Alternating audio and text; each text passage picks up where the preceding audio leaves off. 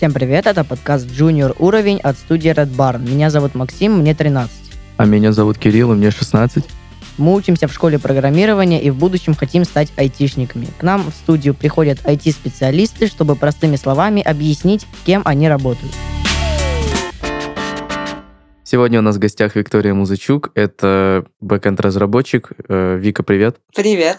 Э, давай начнем с первого вопроса. И когда мы готовились к выпуску, мы узнали, что ты работала фармации. Э, можешь рассказать, что это такое? А, ну, на самом деле, достаточно простая штука. Я работала фармацевтом. Это человек, которого вы видите, когда приходите в аптеку. А, человек, который вас консультирует, который отпускает вам препараты и говорит, приходите за витаминами.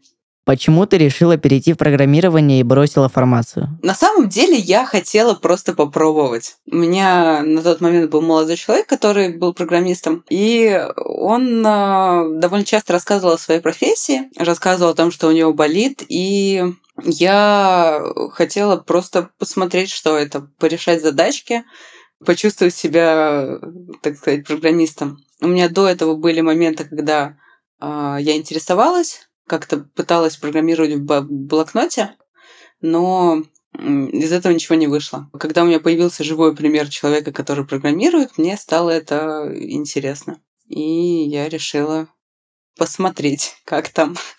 А почему ты выбрала все-таки бэкэнд, а не что-либо другое? Во-первых, одна из причин, потому что э, молодой человек был бэкэндером, как бы странно это ни звучало. Во-вторых, мне объяснили так, что фронтенд это про внешние составляющие, про э, кнопки и ту функциональность, которую человек видит, когда открывает э, браузер. Бэкэнд же, в свою очередь, был э, чем-то закрытым и тем, что не видно глазу обычного человека, и меня привлек именно этот момент.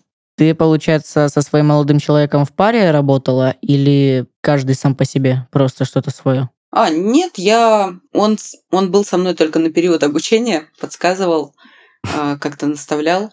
А после этого мы... А, мы продолжаем общаться, но вместе никогда не работали. То есть он писал на том же языке, что и ты? Я пишу на том же языке, что и он, да. Еще, когда мы готовились к выпуску, мы узнали, что ты работала с Elasticsearch. Ты можешь коротко и понятно объяснить, что это и для чего это используется? Эм, насколько коротко, не знаю. Elasticsearch — это инструмент для полнотекстового поиска. То есть вот есть у тебя некий документ, например, книга. В книге много-много слов, ты хочешь найти, на какой странице упоминается какое-то конкретное слово. В книгах есть такая штука, книжные указатели. А, ключевые указатели — это когда в конце собраны ключевые слова и список страниц, на которых ты можешь найти это слово типа оглавление только для слов. А, но если нужно найти там словосочетание или целое предложение, то нужно будет выписывать э, страницы каждого такого слова и находить пересечение, чтобы найти словосочетание, например. А, а если нужно найти, в каких книгах своей библиотеке есть какое-то конкретное словосочетание, это уже задача больше, чем на пару часов явно. И Elasticsearch создан как раз для того, чтобы сделать это за считанные секунды. А, ты просто заносишь а, эти самые книги в базу данных а, Elasticsearch, и на это нужно потратить какое-то время. Но зато ищется намного быстрее. И по такому принципу работают движки полнотекстового поиска. Структура, та самая таблица, это немножко нестандартная таблица Excel, которую вы привыкли видеть. А, она как раз напоминает те самые книжные указатели. А, называется это инвертированным индексом. И, соответственно, когда ты заносишь э, документы в этот индекс, это называется индексацией. По своей сути, Elastic — это документоориентированная база данных с функцией полнотекстового поиска. То есть то, что я выше а, описала. А, документоориентированная, потому что ты заносишь документы. Ну, это не обязательно книжки, это вообще все что угодно, в том числе и сайты. И можно искать э, совершенно по-разному. Там, по полному совпадению фразы, по частичному совпадению фразы, по началу фразы, как автокомплит, например, работает ты пишешь первые три буквы, и тебе подсказывает э, что ты можешь по этим трем буквам найти. Главная особенность – это возможность искать не по точному совпадению, а с использованием каких-то морфологических особенностей. То есть ты там хочешь найти маму Малораму, эластик делает так, что ты ищешь по начальной форме слова, «мама мыть раму». А, и это удобно, потому что человеческий фактор никто не отменял, и люди не всегда дословно запоминают то, что они могут найти. А, ну и еще для облегчения поиска также есть функциональность, допустим, каких-нибудь синонимов. А, ты можешь для какого-то слова ввести синоним, и когда человек вводит именно это слово, он ищет не только по этому слову, но и по тому, который ты добавил в синоним.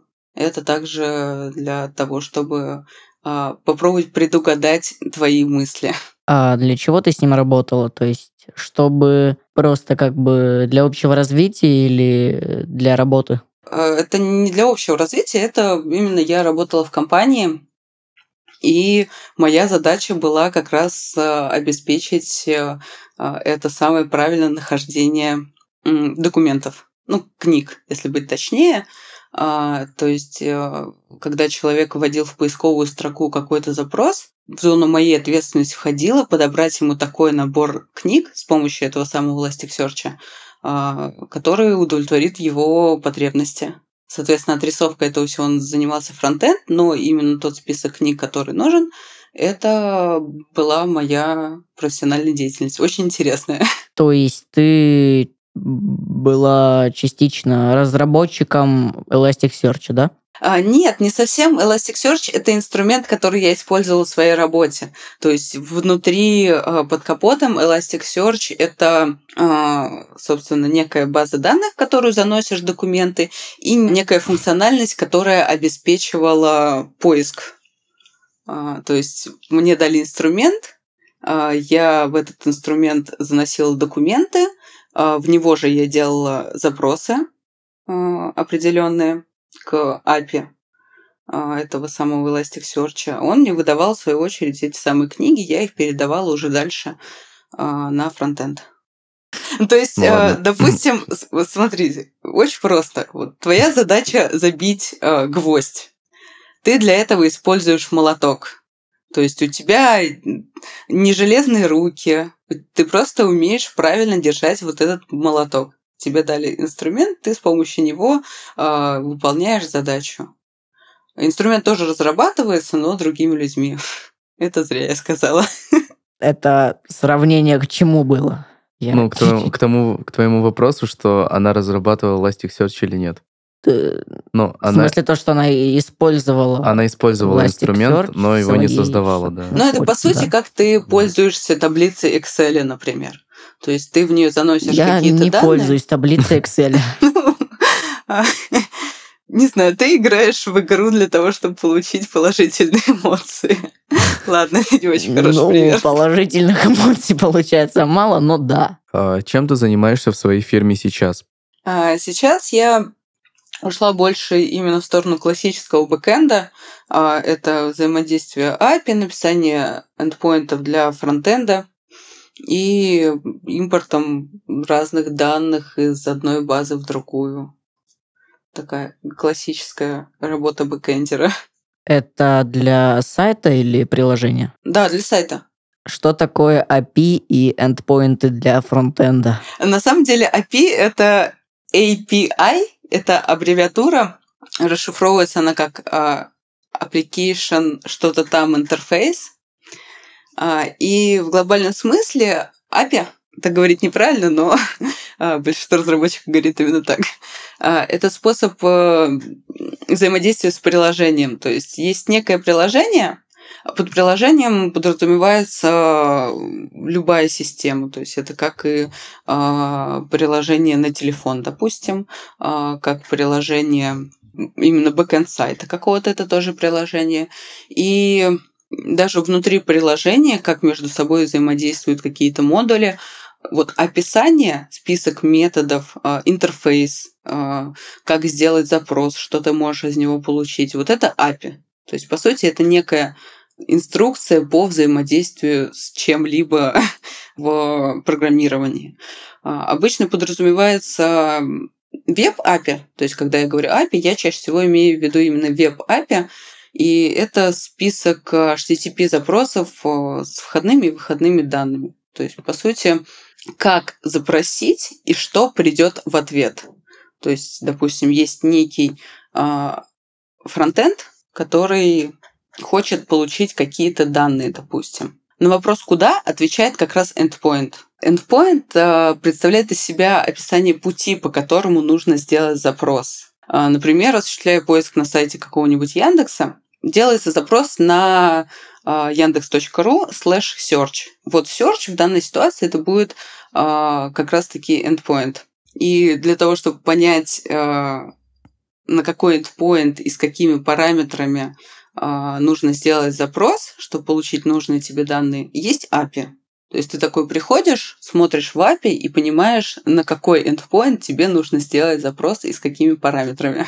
До этого ты сказала, что своей новой компании ты занимаешься тем, что создаешь API endpoinты для фронтенда и импортируешь инфу из одной базы данных э, в другую. Зачем вообще надо импортировать вот э, как раз-таки из одной базы данных инфу в другую?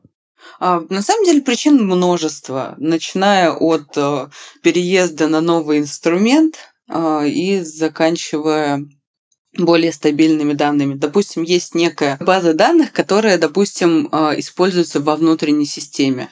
Это тоже некое приложение, которое взаимодействует со своей базой данных. И она по какой-то причине вам не подходит. Допустим, а, у них там все хранится в одной строке, все данные, и это неудобно с точки зрения получения и обработки каких-то данных. А, поэтому принимается решение взять эти данные, то есть одну большую строчку, в которой куча всяких параметров и которые, с которыми неудобно взаимодействовать. Их нужно разнести на несколько колонок. Для этого пишется некий скрипт, который забирает данные из а, той базы, а, осуществляет какие-то преобразования и кладет их а, в другую базу, а, в которой будет с ними удобнее взаимодействовать. А, почему нельзя было сделать сразу хорошо? Потому что это другой отдел программистов, и с ними вы не так активно общаетесь, как могли бы. Как ты научилась программированию? Мне посоветовали Хекслет. А, я посоветовал тот самый а, молодой человек, он слышал а, об, об этих курсах, и он сказал об этом вскользь. Я, когда начинала программировать, я начала гуглить и начала смотреть какие-то разные сайты, на которых получала какие-то обрывки информации и если бы в свое время мне не посоветовали Хекслет, я бы, скорее всего, забила, потому что это было очень неудобно. Я читала задачу, пыталась э, понять в ней, что от меня хотят, и не понимала. Смотрела решение, и на этом все заканчивалось. И мне посоветовали Хекслет. Я начала учиться именно там, и больше никаких э, курсов э, обучающих у меня не было. Насколько сложно было найти первую работу или стажировку?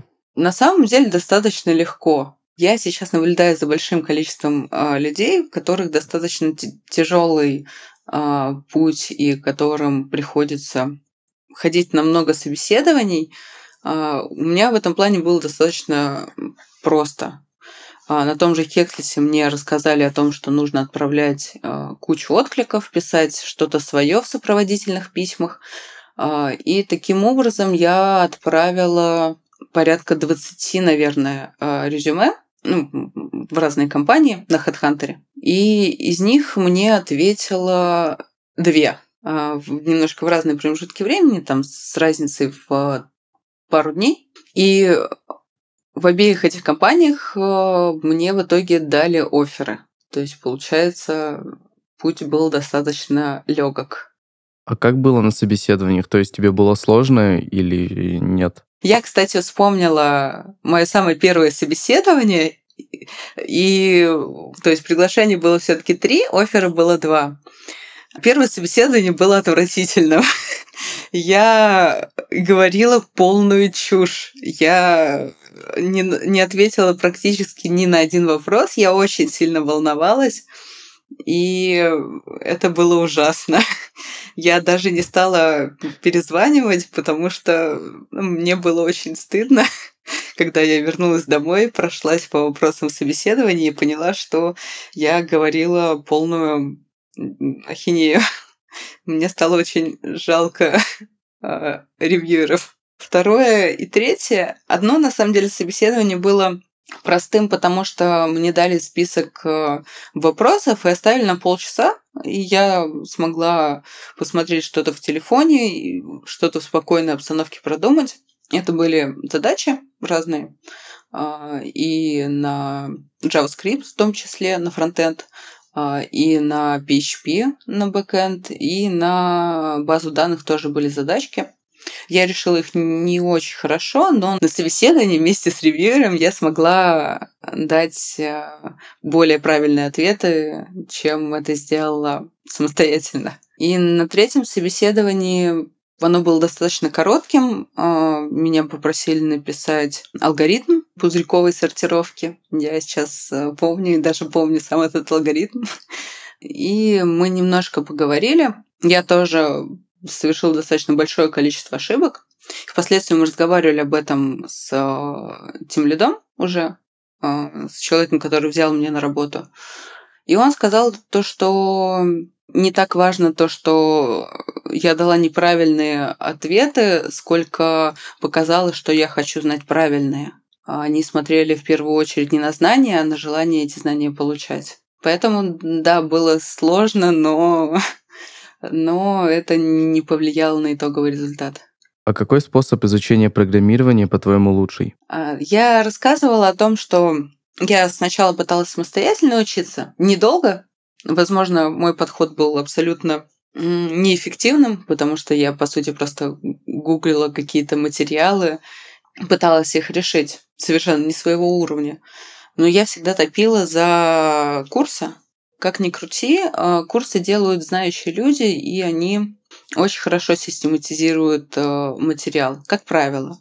Конечно, курсы курсом рознь, а, бывают разные примеры, но, к сожалению, мне сравнивать не с чем, или, к счастью, мне сравнивать не с чем. И поэтому, если вдруг человек хочет обучаться программированию, я всегда говорю ему, что нужен либо ментор, и не в плане знакомого человека, а именно прям официальный ментор, который э, будет э, заинтересован в твоем э, развитии.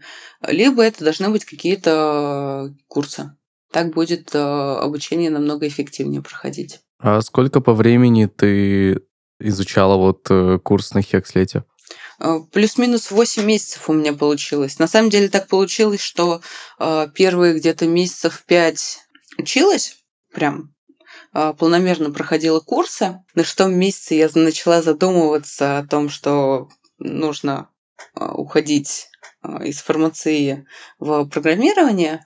Поняла, что у меня нет ни одного проекта. Сделала первый проект на том же Хеслите. И потом начался такой период, когда как будто ты ночь перед экзаменом сидишь. Ты читаешь материал, тебе кажется, что ты его уже весь знаешь, что вот это вот повторять не нужно, вот это вот э, вообще не пригодится.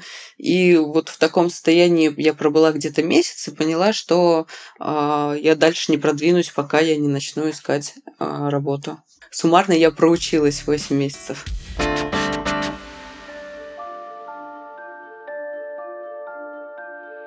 Наступил новый учебный год. Сегодня наши студенты пройдут традиционную процедуру распределения – которые отправят их на подходящий факультет. Тот студент, чье имя я назову, выйдет вперед, и я надену ему на голову распределяющую шляпу, которая определит дальнейшую судьбу. Прошу выйти Богдану Лестрейндж. Вижу, что ты внимательно относишься к деталям и умеешь подмечать моменты которые могут оказаться ошибками. Коммуникабельности и умение работать в команде тебе тоже не занимать. И, что важнее всего, впитываешь информацию как губка. Студент отправляется на факультет PHP программирования. Факультет PHP программирования даст тебе знания об одном из самых популярных языков, на котором написано более 80% сайтов в интернете. Помимо создания этих самых сайтов, страниц и модулей, ты научишься тестировать их работоспособность. а наставники в Hexlet объяснят, как составлять техническую отчетность и как внедрять дополнительные системы на сайт. А спонсор этого сезона – образовательная платформа программирования Hexlet. Hexlet – это доступная теория, море практики в онлайн-тренажере и практикующие разработчики в качестве наставников. А еще это 30 тысяч айтишников в одном большом комьюнити. В Hexlet убеждены, что научить программированию можно без привязки к языку. На занятиях вам объяснят, как строить сложные вещи на основе простых. Обучение проходит вместе с наставником – в группе или индивидуально. Возраст и профессиональный бэкграунд не имеют значения. 60% студентов Хекслет сменили сферу деятельности кардинально. Станьте одним из них уже сегодня. Ссылка в описании.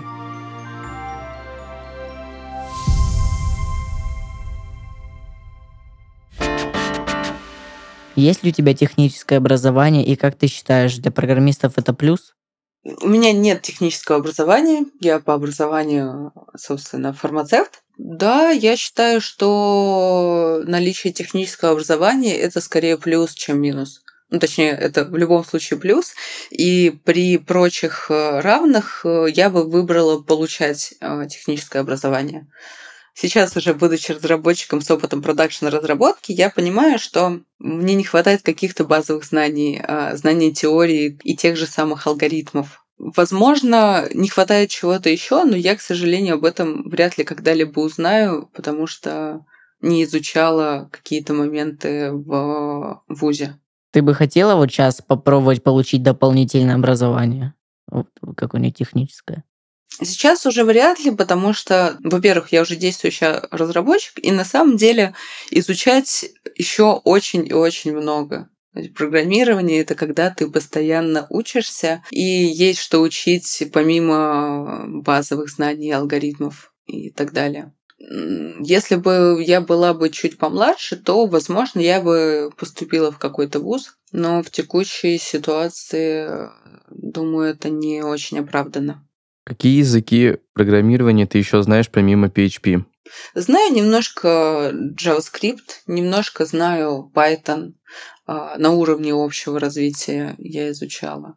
А, опять же, на Хеслите, SEO Хеслита а, очень часто говорит о том, что программисту нужно изучать другие языки для расширения кругозора. Я очень часто замечаю такую ситуацию, что программисты начинают мыслить в рамках языка.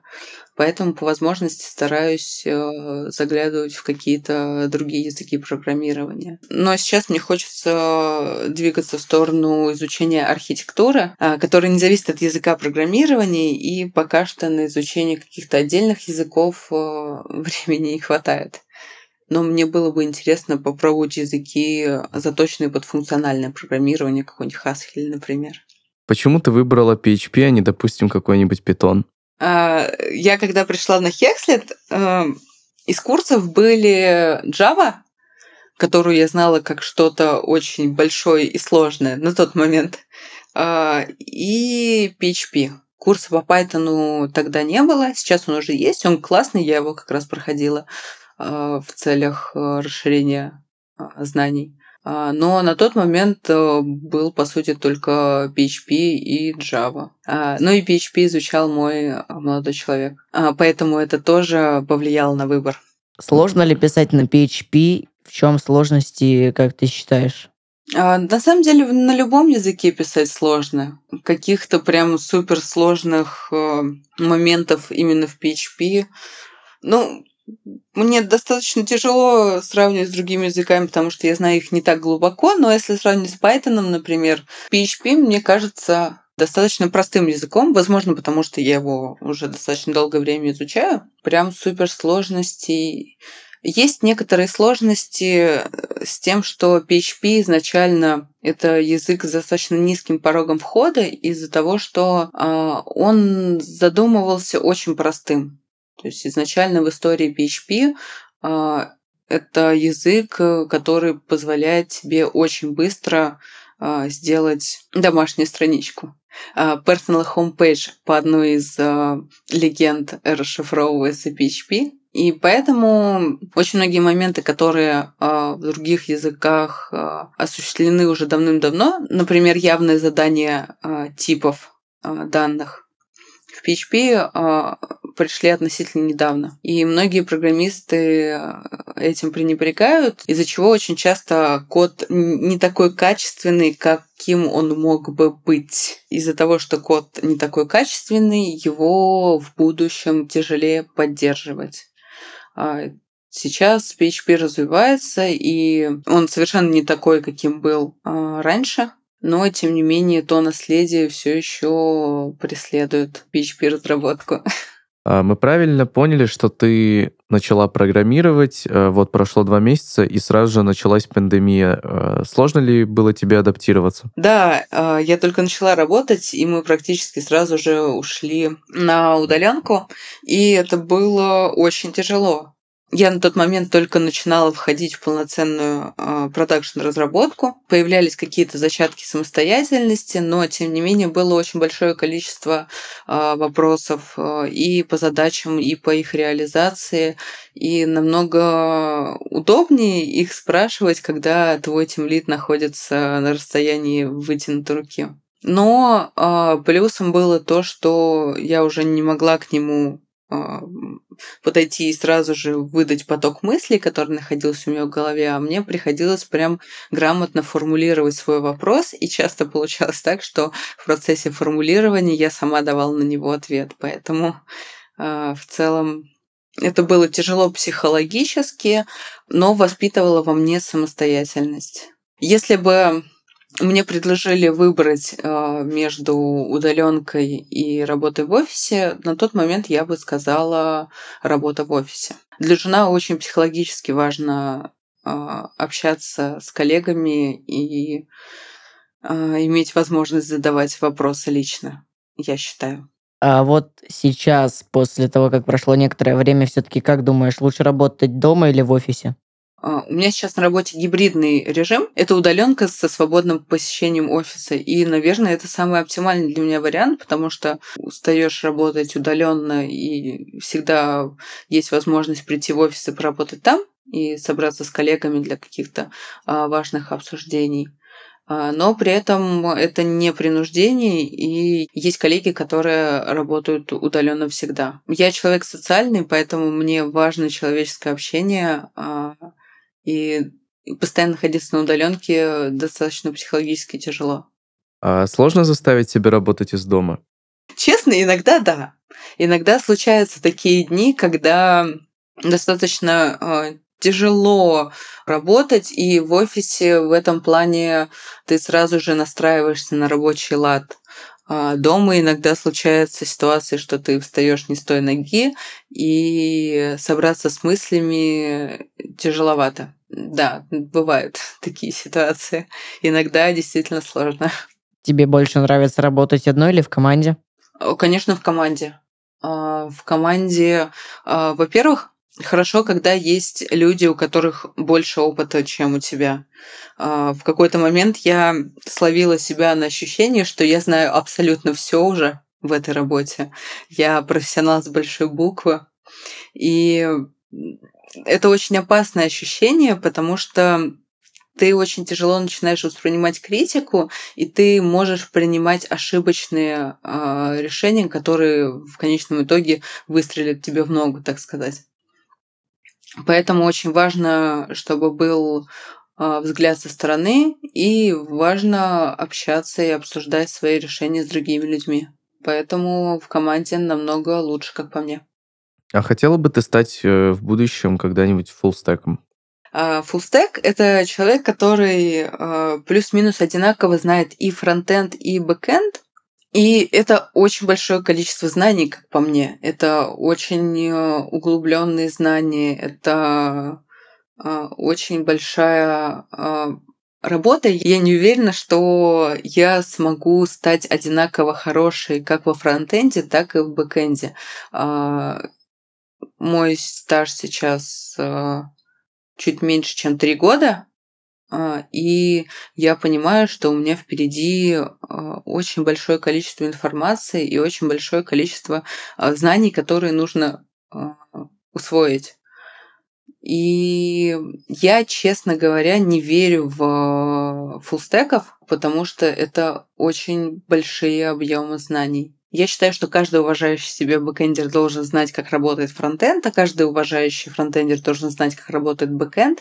Но чтобы полноценно э, один заменил другого, э, без потери качества, я считаю это не очень э, реальным. Возможно, в будущем мое мнение изменится, конечно, но сейчас оно такое. Все разработчики, которые приходили к нам на, на запись, так говорят, что они не верят фуллстеков. Нет таких людей, которые могут все.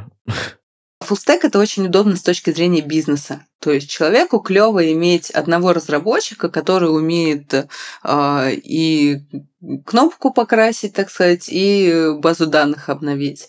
Но ну, это получается дешевле для бизнеса. И в целом для закрытия каких-то потребностей бизнеса иметь э, там двух-трех фуллстеков и по одному э, бэкэндеру и фронтендеру, которые будут направлять этих самых фуллстеков, будет намного дешевле, выгоднее и эффективнее. Но с точки зрения э, разработчика как профессионала, э, да, это очень большое количество работы. И ты, скорее всего, будешь отставать в том или ином направлении. Но с точки зрения бизнеса это очень, да, это, э, это очень удобно.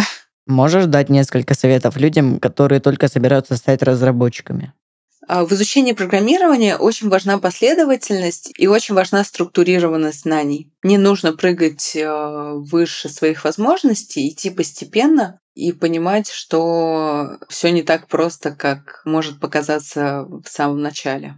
А, мои знакомые, которые начали изучать программирование, а, часто жалуются, что они считают себя тупыми, что они ничего не понимают, что все а, плохо, и они допускают дурацкие ошибки.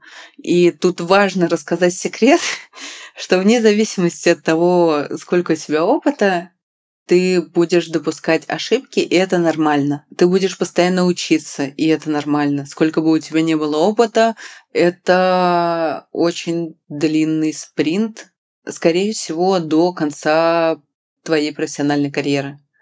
А, поэтому важно морально подготовиться, всегда учиться, а, морально подготовиться, иногда чувствовать себя а, дураком и ни в коем случае не переживать по этому поводу. Даже не имея технического образования, но приложив большое количество усилий, можно стать грамотным специалистом и хорошим разработчиком. Поэтому Дерзайте. Спасибо то, что сегодня пришла, ответила на наши вопросы. Спасибо, вам удачи. Вы очень клевые ребята. Это был подкаст Junior Уровень. Ставьте лайки на всех платформах, рассказывайте о нас своим друзьям. Пока. Пока-пока. Пока-пока.